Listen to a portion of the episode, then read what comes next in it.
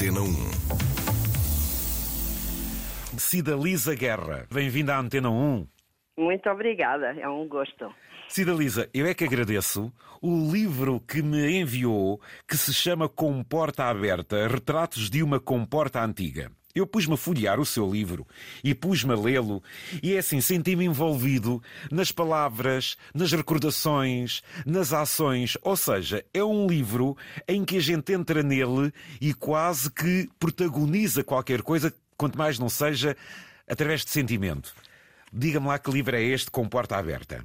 Uh, este é um livro de, de memórias, uh, algumas minhas e outras que me foram transmitidas pela minha mãe, e esse é o maior legado que, que ela me deixou, uh, as memórias de uma comporta em que eu vivi os primeiros anos da minha infância e depois vim para Lisboa e fui criada em Lisboa, mas mantive sempre os laços com aquela terra.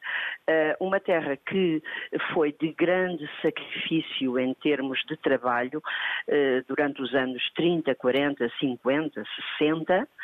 Uh, e que hoje é uma terra que virou destino de férias das classes mais ricas, uh, nacionais e internacionais. E isso trouxe uma vontade uh, de escrever sobre a realidade daquelas gentes do passado e que estas gentes de hoje não fazem a menor ideia. Exatamente. Olha, nem fazem nem tão pouca ideia de que comporta que se referem não é a mesma comporta a que nós aqui nos queremos referir, não é? Claro que sim, claro que sim. A comporta que eu me refiro uh, é uma comporta de, de sacrifício, de vida, uh, de identidade de um povo que está a perdê-la para uma outra população que chega ali apenas para se divertir, para fazer uso da praia que não, que não é comporta. A praia tem nem é comporta, não é? Exatamente, era isso. Para fazer uso de uma praia que chamam Praia da Comporta, mas que a praia até pertence a Grândola e a Comporta pertence ao Alcácer do Sal, porque uh, a Comporta está ali num enclave entre uh, dois conselhos, dois o de conselhos. e o de Alcácer do Sal. A Comporta destinada uh, ao trabalho do arroz no passado e que hoje ainda mantém os arrozais, mas que não tem efetivamente nada a ver com esta ideia hoje de Comporta que vai de Troia até Melides. até Melides. Exatamente. Olha, eh, eh, Cida Lisa, e quando fala num livro de memórias e de recordações, é mesmo pensando numa comporta humanizada de trabalhadores, de gente bela, e não quer deixar morrer todas estas recordações. A comporta nasce, e, e o termo comporta significa quase isso mesmo, que é ali um, uma interrupção de águas, ou seja, isso nasce da agricultura. É a agricultura que dá ação a essa zona, então. Exatamente. Eh, portanto, a comporta, a comporta é uma herdade eh, que hoje está uh, dividida e quase perdida, mas que nasce como uma herdade que desenvolve uma cultura orizícola, uma cultura de arroz, e que o nome comporta, porque ele chamava-se Paul no passado, mas é precisamente porque há uma comporta que uh, trava a saída ou a entrada das águas salgadas do Rio Sado. Rio Sado. E, portanto, é, é onde está a comporta, que, que essa tal comporta que, que, se situa a aldeia com o mesmo nome. Aldeia. Essa terra foi-se formando por causa dos trabalhadores, mais sazonais ou não, que aí vinham trabalhar vindos de muitas zonas do país, não era, Exatamente, exatamente. Ainda hoje existe na Comporta. Aliás, a Casa da Cultura da Comporta eh, está, situa-se uh, precisamente num desses casões celeiros, digamos, que serviam para albergar os as centenas de trabalhadores que ali afluíam para fazer um trabalho sazonal uh, uh, do arroz. E chegavam ali, o meu pai uh, começou a trabalhar ali nos anos 30, como manageiro, que era isto de manageiro, angariava trabalhadores nas várias zonas do país e trazia-os para ali para trabalhar.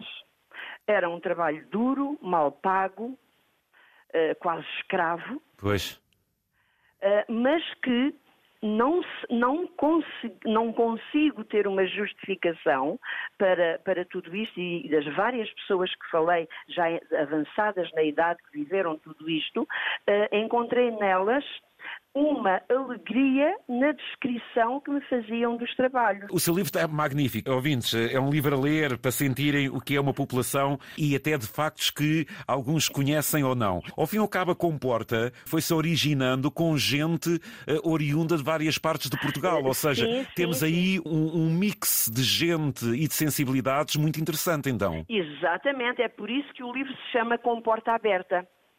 E é aberta porque aberta no sentido que, que há pouco referi da entrada ou saída das águas, mas também porque é uma terra marcada pela abertura, está aberta a toda a gente, esteve sempre aberta a toda a gente. Também há aqui uma geografia que também divide a forma de trabalhar das pessoas, porque Comporta está aí junto ao mar. Portanto, havia aqui assim uma simbiose entre o mar e a terra também, não era?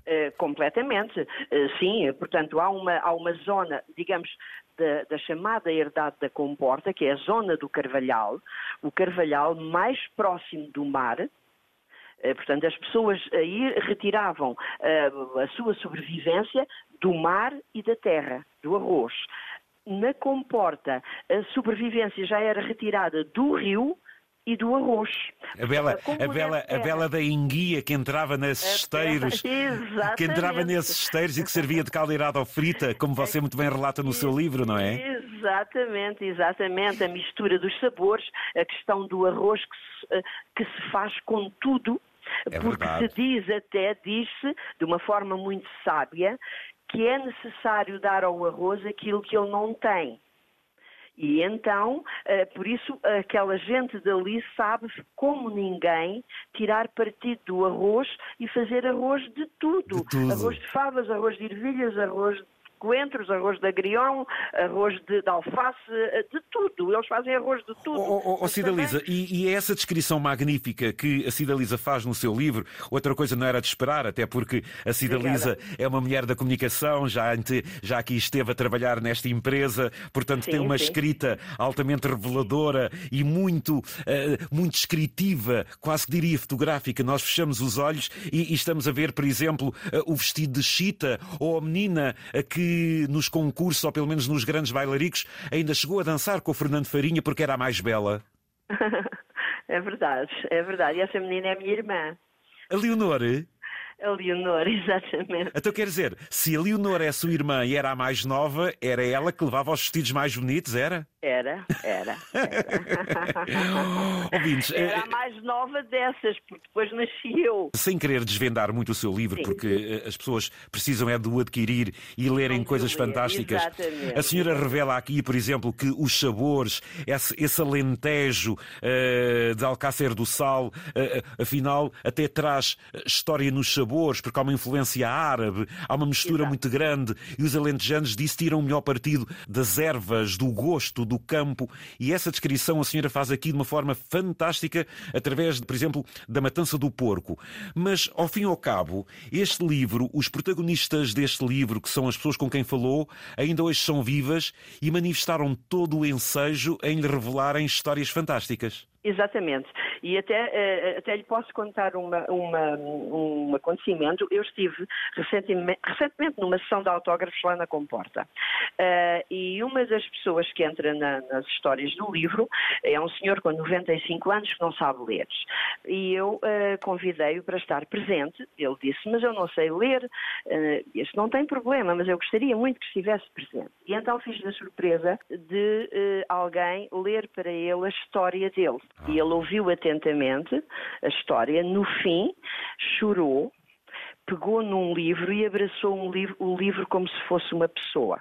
A senhora está a perpetuar a memória dessa gente, não está? Eu, é esta a minha ideia. A minha ideia, eh, a ideia que, que deu corpo a este livro foi precisamente perpetuar a identidade de um povo que me é muito querido, e que eu dei nomes às histórias, mas poderia não ter dado, porque aquela história, a história da Leonor, é a Leonor, mas pode ser a Maria Antónia, exatamente, pode ser a Teresa, exatamente, pode ser a Rosa, exatamente. Uma qualquer, porque hum, está ali a história de um povo. De um povo, exatamente. E de um povo que hoje, hoje, se sente mal na sua terra. O que é que quer dizer com isso? Uh, o que eu quero dizer é que as pessoas uh, naturais, as locais da comporta, neste momento, para tomarem um café, têm que o fazer numa papelaria. Ouvintes, escutaram? Imagino que é eu viver na minha terra e ter que ir beber um café ou uma cerveja à papelaria. E porquê é que vão à papelaria?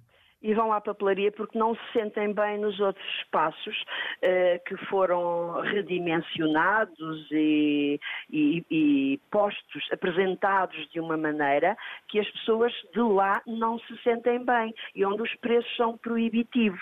Os preços são proibitivos, ou seja, de uma tasca, de uma taverna, de um lugar social, passaram a um lounge, a, a, a um café todo bonitão que as pessoas, ao fim e ao cabo, para além dos preços, preços, eh, pronto, não se sentem em sua casa. É isso Exatamente, que está a acontecer. Onde um homem, uh, o chamado homem do chapéu, que eu falo numa das histórias, o homem do chapéu preto de feltro e de botas de borracha, não se sente bem ao lado da senhora de túnica esvoaçante, uh, de botas altas e calções.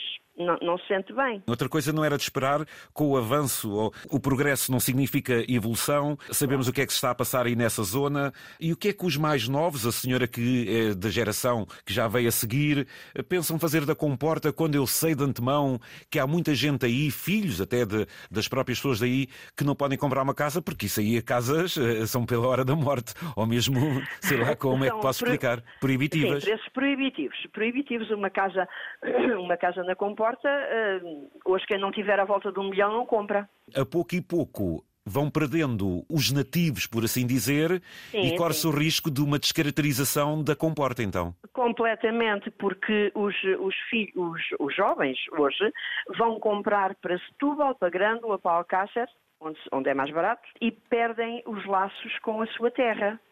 A não ser aqueles que continuam na casa dos pais, e que, eh, mais informados, ou porque vêm para, para cá, para, para, Lisboa estudar, ou para outra cidade qualquer, eh, e veem a comporta com os olhos que eu a vejo. As redes sociais As redes podem sociais contribuir para isto, podem Cidaliza? contribuir, podem, podem. Eu tenho, neste momento, à volta de 5 mil pessoas nas redes sociais, na zona de, de, da Comporta, de Alcácer, de Grândola, de Molides, que me pediram amizade e que trocam comigo uh, diariamente, que eu passo largas horas do dia a responder, a pedir-me para eu não parar.